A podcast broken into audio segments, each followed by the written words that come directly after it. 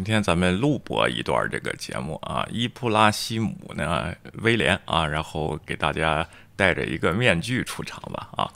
其实呢，好就想好早就跟就想跟这个大家见面了啊，慢慢的咱把这个面具啊也拿掉，但是前几期呢还比较害羞啊，咱先戴着这个面具给大家说一下，其实呢。咱们昨天呢就应该说这个文章了啊，说的是什么呢？就是普京啊是怎么炼成的啊？这篇文章呢是首首发于二零二二年三月二十八号，发于这个《纽约时报》啊。作者呢叫 Roger Cohen 啊，是一位非常资深的啊，常驻于法国关关于这个俄罗斯和欧盟的啊这个事件的追踪的这么一个资深的记者啊。他这篇的这个题目呢是普京是怎么炼成的？从帝国灰烬中崛起，走向。独裁和战争啊，然后呢，他首先回到了二零零一年的巴黎啊，然后这篇文章呢写的这个是非常的，呃，怎么说呢，生动啊，给你勾勒出啊。就好像你看了以后啊，这个普京这一辈子啊，他怎么当上了总统啊？他是个什么性格的人啊？什么事件对他的影响？一幅幅、一幅幅画面的啊，这样就跟看电影一样，给你这个勾勒出来啊。然后呢，在巴黎啊，二零零一年九月二十五日，俄罗斯总统普京在德国议会用德语发表了演讲。他的德他在德国德累斯顿担任克科伯官员期间呢，学会了德语。他称之为歌德、席勒和康德的语言。他就说这个德语啊是非常美妙的啊，还是非常有思想的啊。俄罗斯呢是一个友好的欧洲国家，他宣称欧洲大陆的稳定和平是我们国家的首要目标。普京在之之前的一年呢。被选为总统，这个咱们也介绍过了。在二零零零年，其实在一九九九年过元旦那天，叶利钦辞职，把他这个总统的职位呢就让给他了啊。然后时年四十七岁，他从一个无名小卒迅速崛起，最终成为俄罗斯领导人。他接下来表示，民主、权利和自由是俄罗斯国内政策的关键目标。联邦议院这个议员呢，起立集体鼓掌啊。在起立的议员中呢，就有曾任。议会外交事务委员会主席多年的中右翼的代表叫诺伯特·罗德根，普京呢抓住了我们的心啊！这位罗德根说，他用温和的声音说德语，这样的声音呢，又使你相信他对你说的话。我们有理由认为和睦相处的前景是可以实现的。今天呢，所有的和睦呢都被撕碎了。乌克兰战火纷飞，普京派军队入侵来，证明了他的信念：乌克兰这个国家并不存在。超过了三百七十万乌克兰人成为难民，今天已经四百万了啊！战争已长达一月之久，伤亡越来越多。普京那温和的声音已经变成了弓着背的男人的愤怒的咆哮。任何反抗他的日益严酷的独裁统治。暴力的俄罗斯人都被他斥为败类和叛徒。然后这是几张图片啊。普京在乌克兰的闪电计划停滞不前，他在本月咬牙切齿地发誓，他的对手呢将会落落得难看的下场。他说：“真正的俄罗斯人。”会像吐出不小心飞进嘴里的虫子那样，实现必要的社会自我净化啊！他把这些人呢比作飞进人嘴里的虫子啊，他要把他们净化吧，要把他们吐出来。这与其说是康德的语言，不如说是法西斯民族主义的兴奋和普京穷困好斗的圣彼得堡青年时代的交织。从理性的声音到煽动的声音，从最初的样子到判若两人，中间经历了二十二年的大选。大权在握，以及五位美国总统。随着中国的崛起，随着美国在伊拉克和阿富汗没完没了的战争中失利，随着技术将世界连成一体，一个俄罗斯谜团在克林姆林宫成型啊。然后呢，这个地方作者为什么提这些背景呢？五位美国总统，他执政的时间已经二十二年了，普京啊，熬掉了五位美国总统。从布什开始啊，随着中国的崛起，中国的崛起，别看现在跟中国是盟友，其实他对中国的崛起呢是非常嫉妒的啊。随着美国，当然他也是非常看不起的。随着美国在伊拉克和阿富汗没完没了的战争中失利，他应该是看到了这一点，觉得西方是虚弱的。但是这个地方呢，他有个误判：你陷入乌克兰战争，你就能赢吗？啊！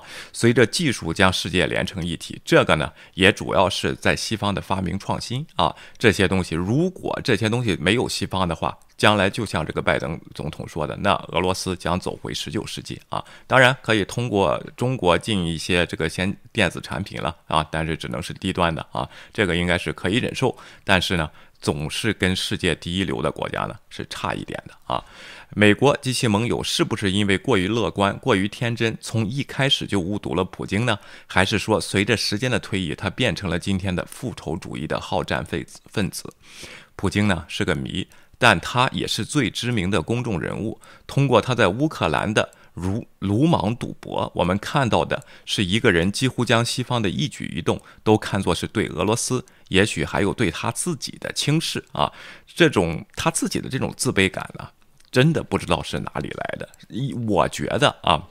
应该是他自己的国家发展不行啊，然后呢，他老是觉得有人在轻视他啊，他又是这么大的一个国家啊，同时我们的大国中国也有这样的情绪，说说是大国崛起，说说是这个恢复汉唐啊，其实是对现在自己的不自信啊，就是这个问题啊，不是说你喊着自信，我谁也不怕，这就自信，这反而是不自信的表象。呃，表现啊，随着不满情绪的增加，个人与国家的区别呢变得模糊。实际上，他就成为了国家，他与俄罗斯融合，他们的命运呢逐渐融合在一个救世主式的恢复帝国荣耀的愿景当中。当然呢，啊，融合的也不只是他，他是通过各种寡头把整个国家呢就给牢牢的控制在他的手里了啊，然后。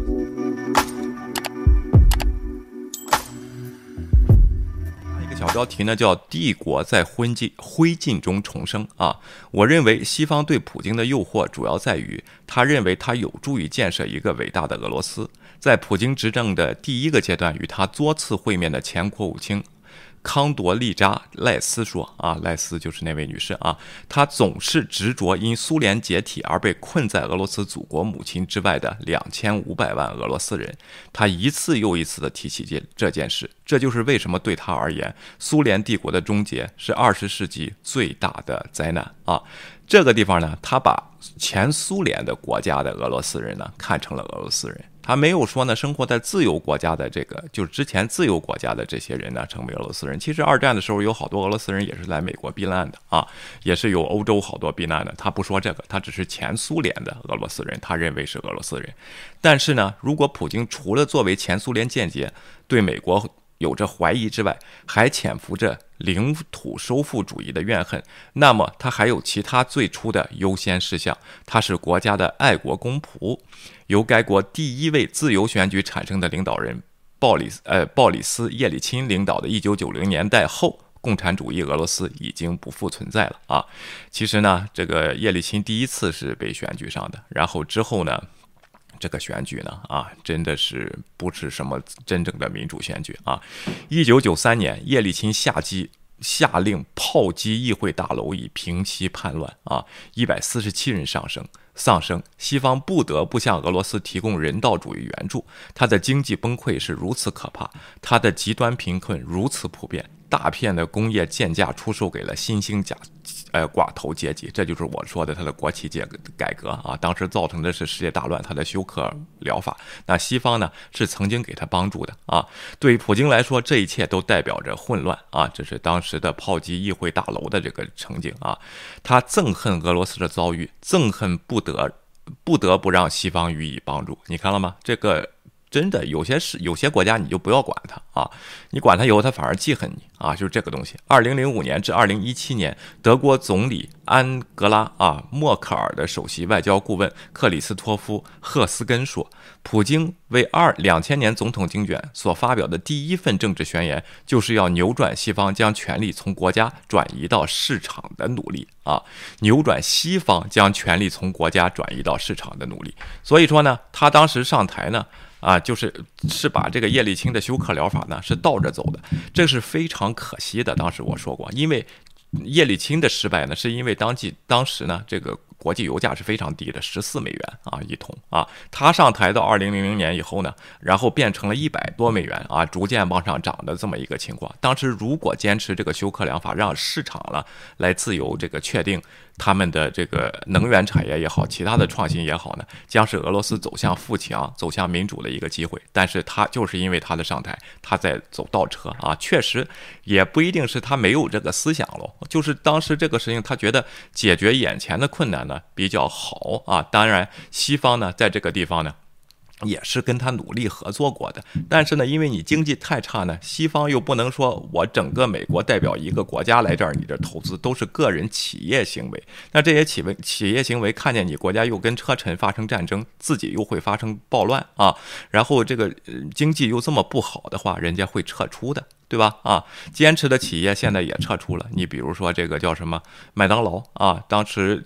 标志着麦当劳的这个，标志着苏联解体的麦当劳的这个餐馆呢，第一家啊，在这个莫斯科的一个广场里啊，已经关门了，这是一个非常可惜的事情啊。新总统将因其混乱。自由市场、裙带资本主义而生的寡寡头合作啊，裙带资本主义呢，我给大家说过了啊，俄罗斯还排世界第三呢啊，第一是马来西亚啊，第二是乌克兰，第三就是俄罗斯啊，只要他们表现出绝对的忠诚，否则他们将将被这个清除。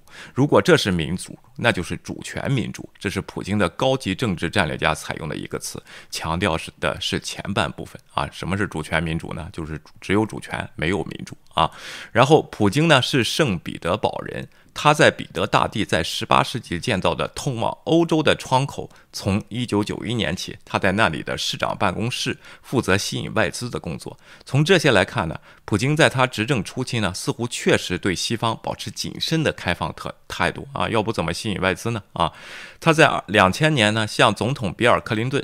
提出了啊，当时第一届总统还是比尔·克林顿的啊，提出了让俄罗斯成为北约成员的可能性，但这个想法呢，没有双方都没有任何的这个后边的行动啊，最终不了了之。他维持了一九九四年与欧盟签署的俄罗斯伙伴关系协议二零零二年北约俄罗斯委员会成立，彼得堡人与苏维埃人两个身份相互拉扯。这是一个微妙的平衡。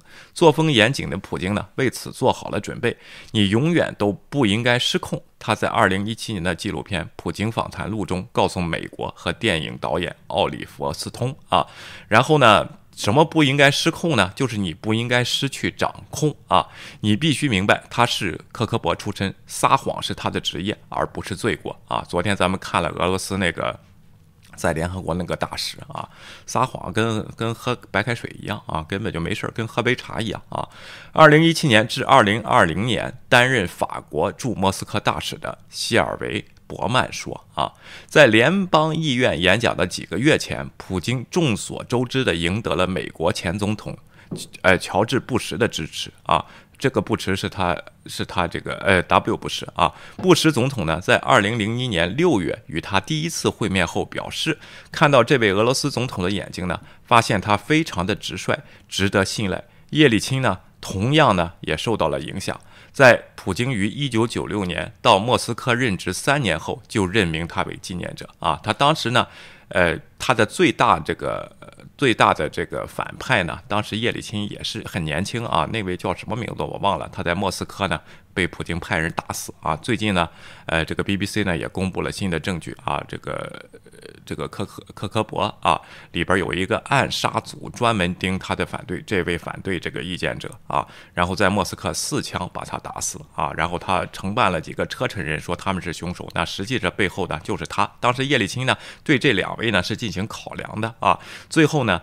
呃，其实那位政治条件要比他好很多啊，比普京形象上呀，然后演讲方面，然后这个政治思想方面是走市场化的啊。最终呢，叶利钦相信了普京啊，一个是他表现的非常忠诚啊，然后另一位反对者呢，现在已经是九泉之下了啊，被普京打死啊。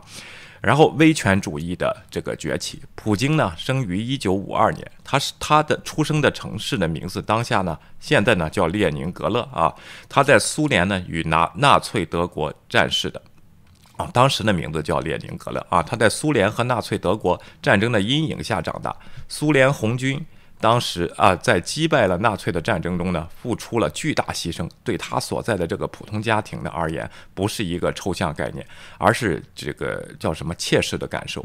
普京年轻时就明白，正如他说的那样，弱者就会挨打啊。这句话也很熟悉啊！西方没有充分考虑到苏联的神话、军人牺牲和复仇带给他的力量。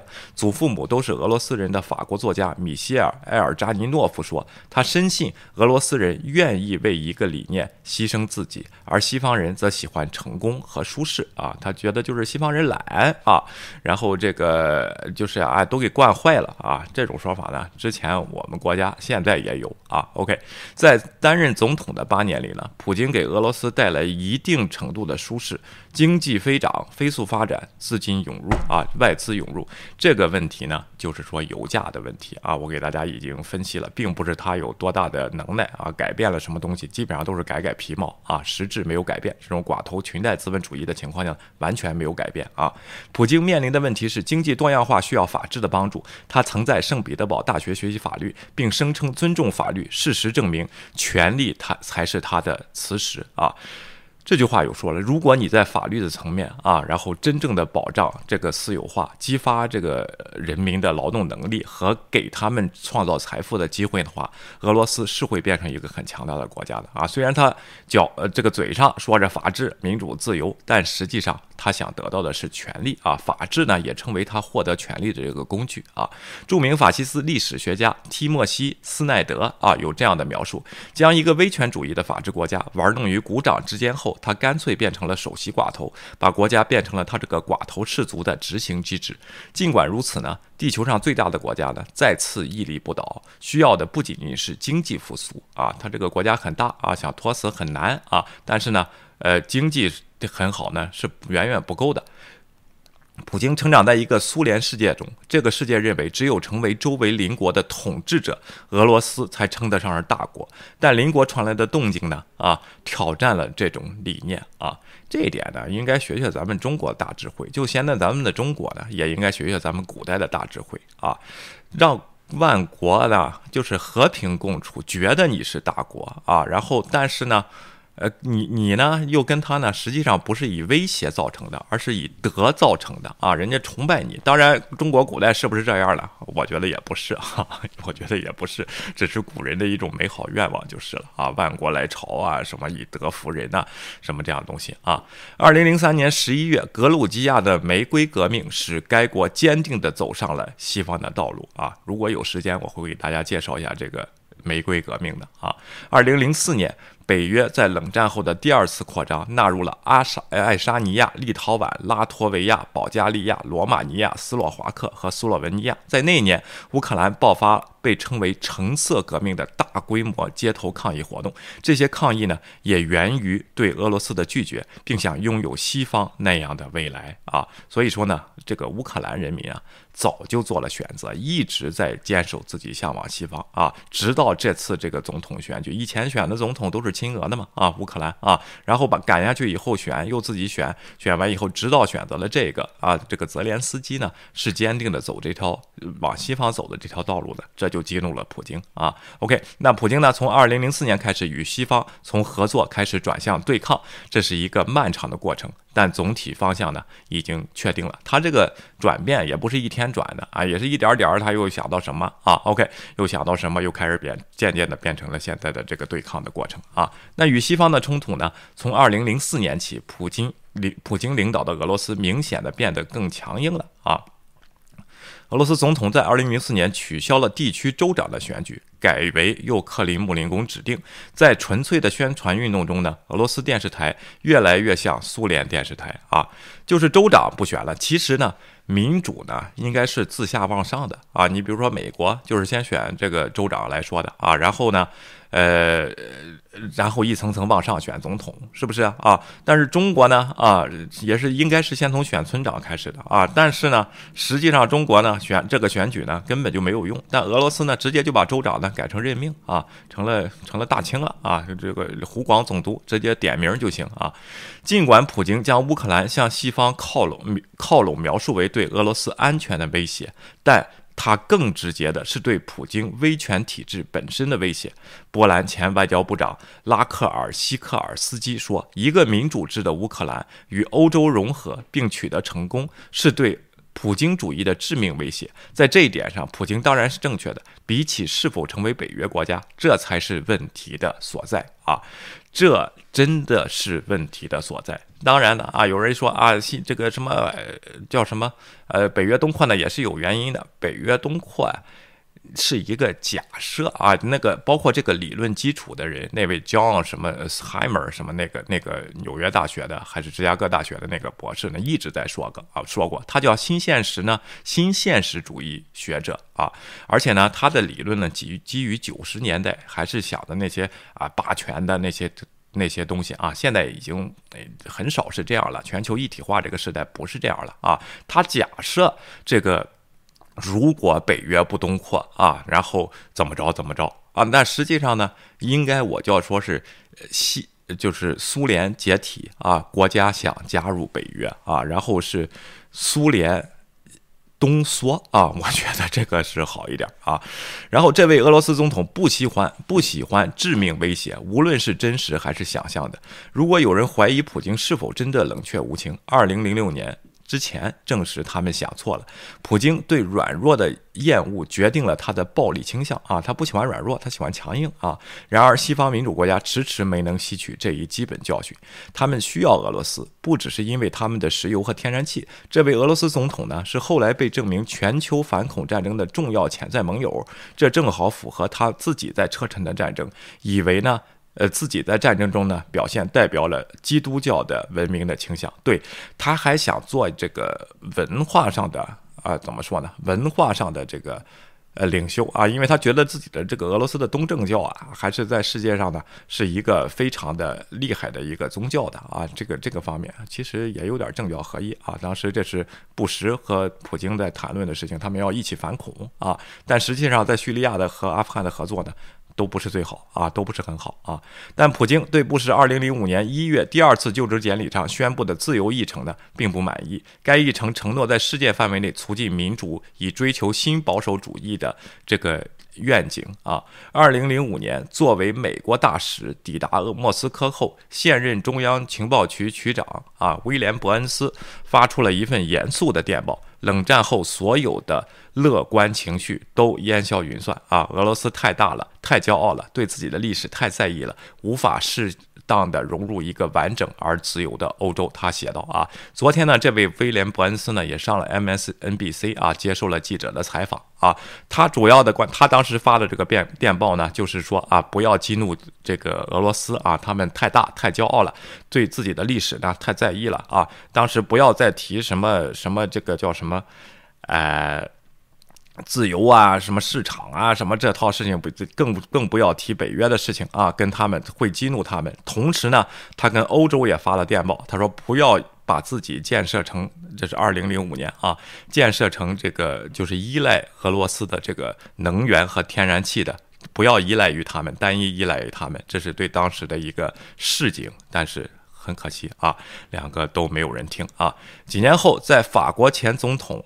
弗朗索瓦·奥朗德会见普京时，他们惊艳了发现，普京称美国人为“美国佬”，而且用的是批评的语气。普京告诉他，这些美国佬羞辱了我们，把我们放在第二位啊！这种觉得现在也是一样啊。二零零七年，普京在慕尼黑安全会议上发表了激烈的演讲，令这种怨恨呢达到了顶点。一个国家，当然首先是美国，已经在各个方面超越了他的国界。他向震惊的听众宣告：一个单极世界给强被强加给冷战结束后的世界带来了单一权力中心、单一力量中心、单一决策中心啊，这就是说的美国啊。结果其结果只有一个，只有一个主人、一个主权的世界，到头来是有害的，不仅有害，而且极其危险，导致人人自危啊。那你应该是超越美国呀。对吧？你苏联没有不是没有试过啊，结果自己把自己给拖死啊，然后这种大干快上、计划经济啊，然后这个只生产核弹头，不顾不顾不能生产牙膏啊这样的东西啊。星球大战计划你要盲目的上啊，然后这种东西你只能把这个你曾经试过，那你怎么办呢？你就靠玩些阴招吗？啊，这个呢看着又很非常熟悉啊。然后下边再看一看啊，北约扩张的威胁。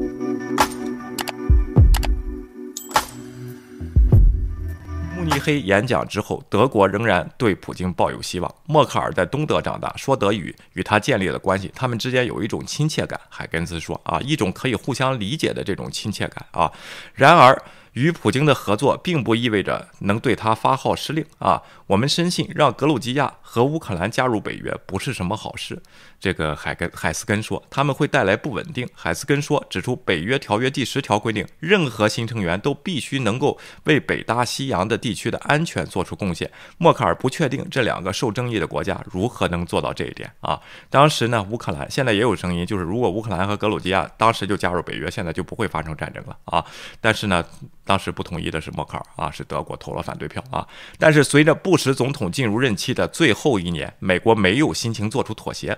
布什总统希望在2008年4月在罗马尼亚布加勒斯特举行的北约峰会上宣布乌克兰和格鲁吉亚的成员国行动计划，就是 MAP 啊，Member of 呃 Member of Action Plan 啊，好像是这个啊，既让两国加入北约的具体承诺啊。作为大使的伯恩斯对此表示反对。他当时给拉斯的呃赖斯的密电中，他写道。乌克兰加入北约是俄罗斯精英阶阶层，不仅仅是普京的所有红线中的最亮的一条啊！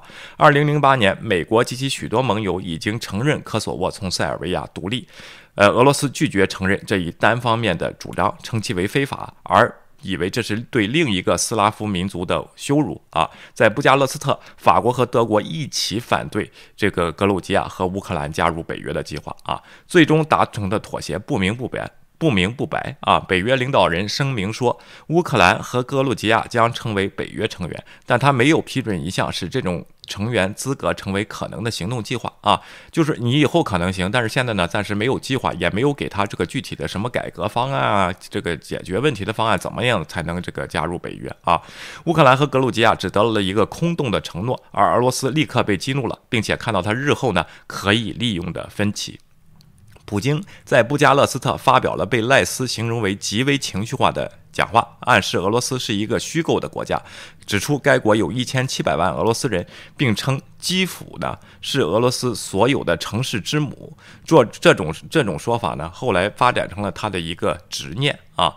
在二零一二年五月七日，随着三十响礼炮在俄罗斯上空回响，身着迷彩服的防暴警察围捕抗议者。普京再次回到俄罗斯总统的位置上啊！之前呢，他玩了双人转啊，二人转啊，他跟总统啊和总理啊互相换，跟那个梅德梅杰夫啊，后来呢又正式成为总统啊。他在许多方面呢都变成一个不同的人，日益确信西方在背信弃义和堕落，并且心怀愤怒啊。当时当然支持他的人也也很多啊。五个月前，俄罗斯爆发了大规模的街头抗议活动。然后呢，游行者写着“普京是小偷”的标语，这使他更加确信美国决心给俄罗斯带来一场颜色革命。现在呢，还有人在想这些东西啊。然后呢，说是美国呀又要推翻政权呢，通过拜登。拜登这个讲话呢，又有 CIA 了啊，然后有，然后又又在这个俄罗斯呢设什么叫什么第五纵队啊，这些阴谋论这些东西，尽管呢，美国总统一再强调更改政权并不是我们的国策啊，人家也不会管这个事儿了，叙利亚什么这些国这些国家都不管了，阿富汗都不管了，还会管一个这么大的国家俄罗斯吗？啊，所以说呢，大家一定得想清楚啊，这个事情在俄罗斯如果变成民主国家，对美国有什么利益呢？啊，另外呢，有人就说，哎呀，美国把乌克兰又给玩了啊，然后。后不出兵，实际上民主国家的 leader 呢，他都要说服自己的民众，如果想出兵的话，那美国正是因为在俄罗斯没有任何的这个国家利益和战略利益。他没法说服民众去出兵啊！那你这美国人民傻吗？你这高高喊着民主自由你就上吗？啊，根本就不可能的。那跟伊拉克的时间那是不一样。那确实有九幺幺的恐怖袭击啊，那个时候是有这个借口的，但这时候完全没有，是不可能出兵呃乌克兰的，除非。被北约被攻打啊，这就是也是防着的。现在不想把战争扩大化的这么一个情况啊，不要觉得这是哪个领导人脑子一热啊就去了，在民主国家很少发生这样的事情啊。如果你这样说的话，有人说啊，战争是连任的基础，拜登民调不行，又要打仗了啊。嗯，还有三年才大选呢，是吧？还有两年才大选呢，啊，你得往后看，现在就开打吗？啊，难道啊这些事儿你不这个阴谋论啊太多啊？然后这个东西啊，OK，然后普京指责时任国务卿希拉里·克林顿是主要的煽动者。所以说，他特别的恨希拉里啊！二零一六年的时候也弄出这个邮件门的这个事情啊。尽管如此呢，华盛顿当时专注击败基地组织，有关普京对美国利益构成严重威胁的说法基本上没有受到重视。当时这个奥巴马呢，确实说呢啊，哎呀，这都是过时的事儿了啊。然后这个俄罗斯呢，根本就不行了。现在啊，你你你你，他们给他的学者呢，他也非常给他建议的学者呢，奥巴马当时回答的非常粗鲁啊。哎，Hello，Hello，你听到八十年代在给你打电话吗？啊，哎，当时确实有这种思想啊。二零一一年，在美国的压力压力下，俄罗斯和联合国安理会军事干预了利比亚的投票中投了弃片呃弃权票啊。该决议授权采取了一切必要措施保护平民。在普京看来，这一任务演变成了推翻后来被利比亚军队杀死的啊 这个穆穆阿迈尔卡扎菲啊的。一个又是美国的行动啊，把卡扎菲弄死了啊，然后说是美国颠覆政权的行动，他当时感到非常愤怒，他认为进一步证实了美国在国际上的无法无天啊。还有别的东西在起作用，干掉卡扎菲的残酷行动困扰着他啊。克林顿总统任内担任国家安全委员会俄罗斯、乌克兰和欧亚事务高级主管的马克梅迪什说啊，哎，前法国驻叙利亚大使现任。巴黎蒙田研究智库特别顾问米歇尔·杜克洛认为，普京最终选择两极啊，两选择两极再分化是在二零一二年。他已经确信，西方在二零二零八年金融危机后正在衰落啊。杜克洛说，现在是出路是对抗啊，这个呢完全是个误判，抗着抗着自己的 GDP 啊都抗成了这么小了啊，还要对抗啊，真的是。呃，还没有意识到自己的错误错误啊！你已经抗了十年了，你要抗几年啊？现在这个制裁呢又加大了啊！OK，你怎么办？你怎么这个找到出路啊？你你这个威权体系你有没有出路？前前苏联为什么解体？你有没有看到啊？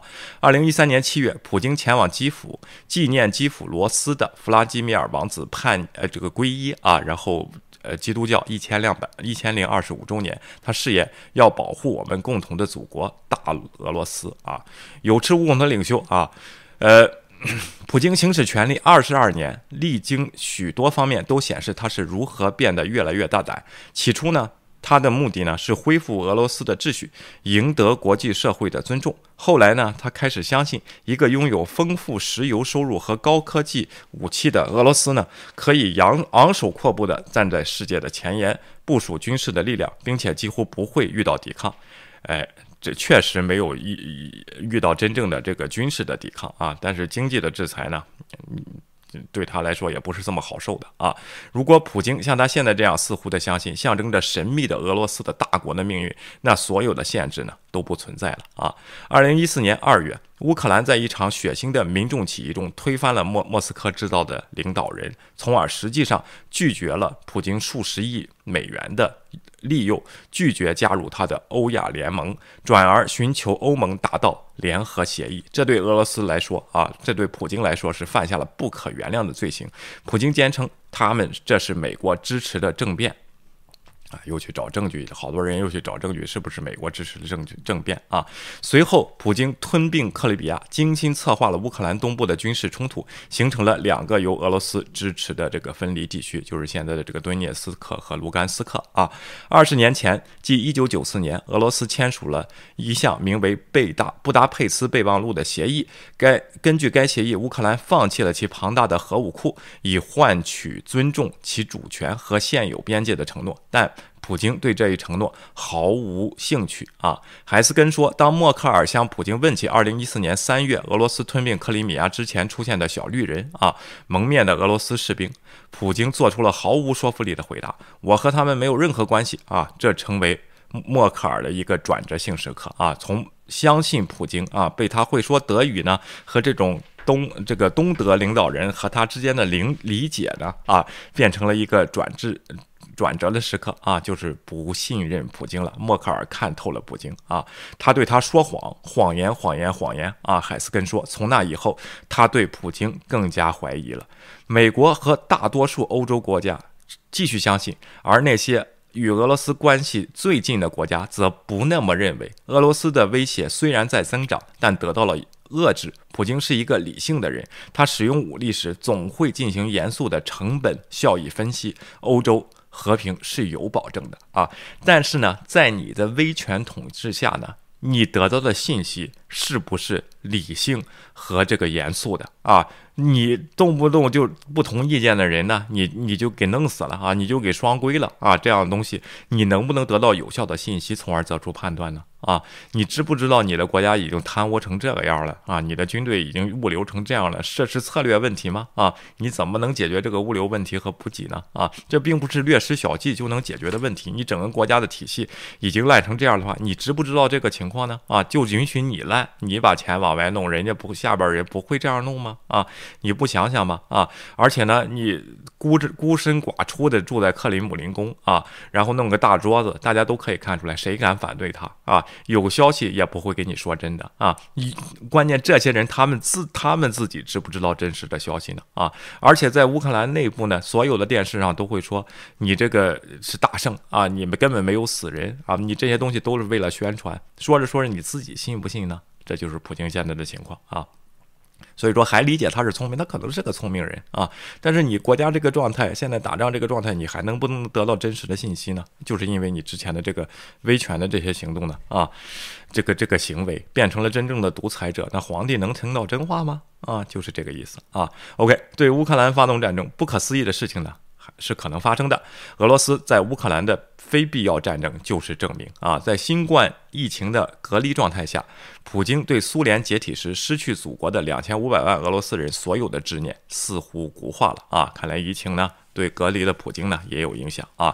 上个月，俄罗斯总统啊埃马纽埃尔马克龙与普京会晤，两个人之间呢隔着一张六米长的桌子。后来他告诉记者，和他在二零一九年的上次会晤相比，他发发现如如今的普京显得更加僵硬、孤立，在意识形态上呢也更加的顽固啊。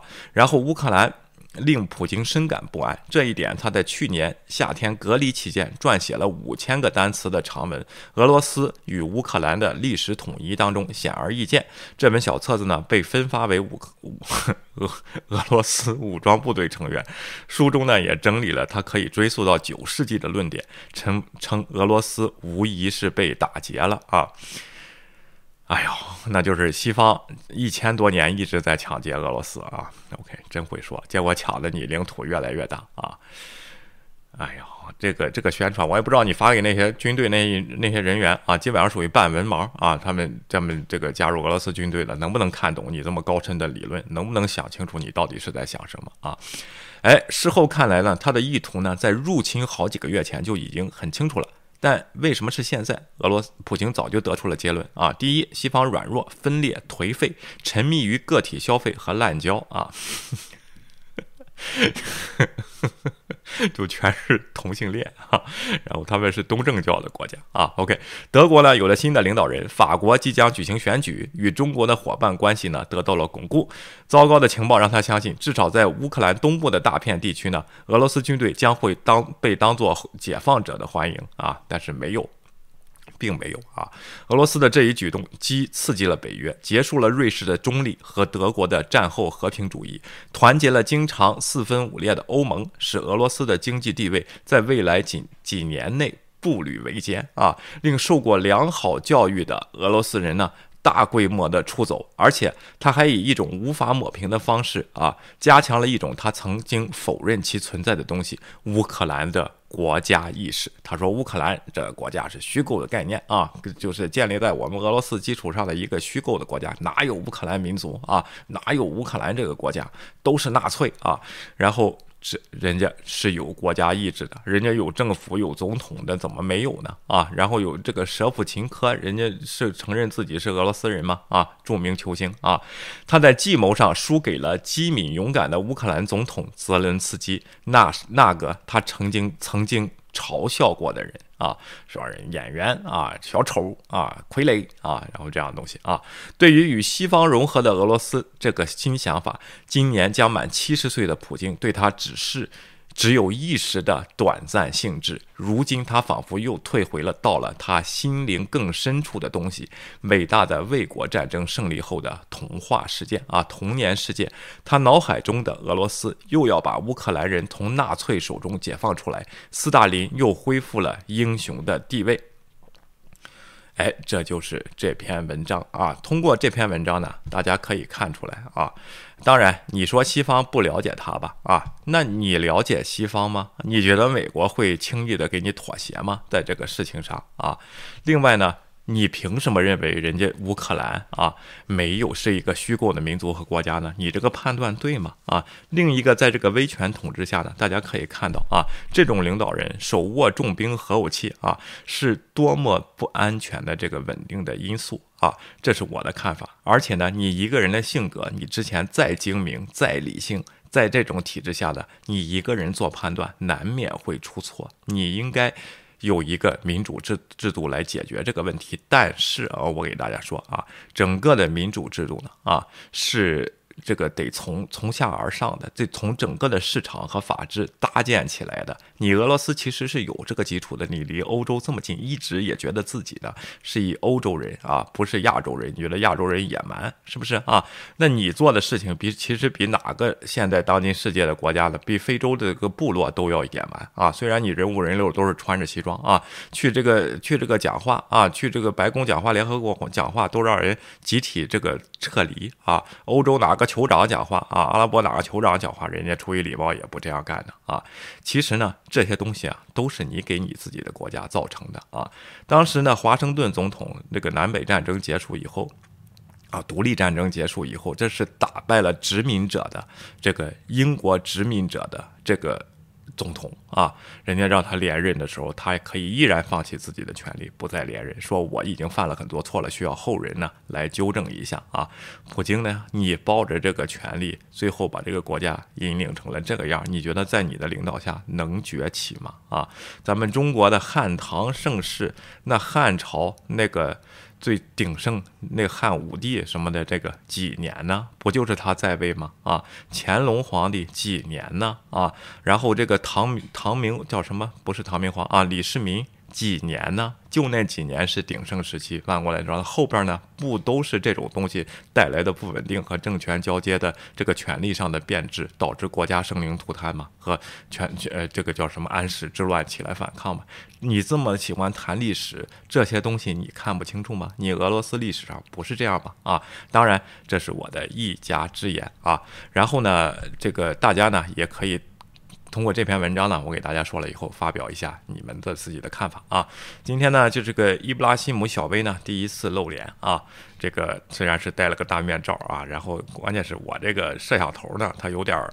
太广啊，是一个 wide，是一个 wide screen 啊，是一个叫什么呃呃宽镜头啊，哎叫什么广角镜啊，所以说我戴个小戴个小面目，改天我升级了设备以后呢，让大家见见真实的自我啊。那今天就到这里了啊，希望大家在下边留言和点赞啊，包括转发我们的节目啊。如果喜欢的呢，请订阅啊，哎，这一切都是免费的，只要你动动手指就可以帮助我们的增长。非常感谢大家了我们下次再见拜拜。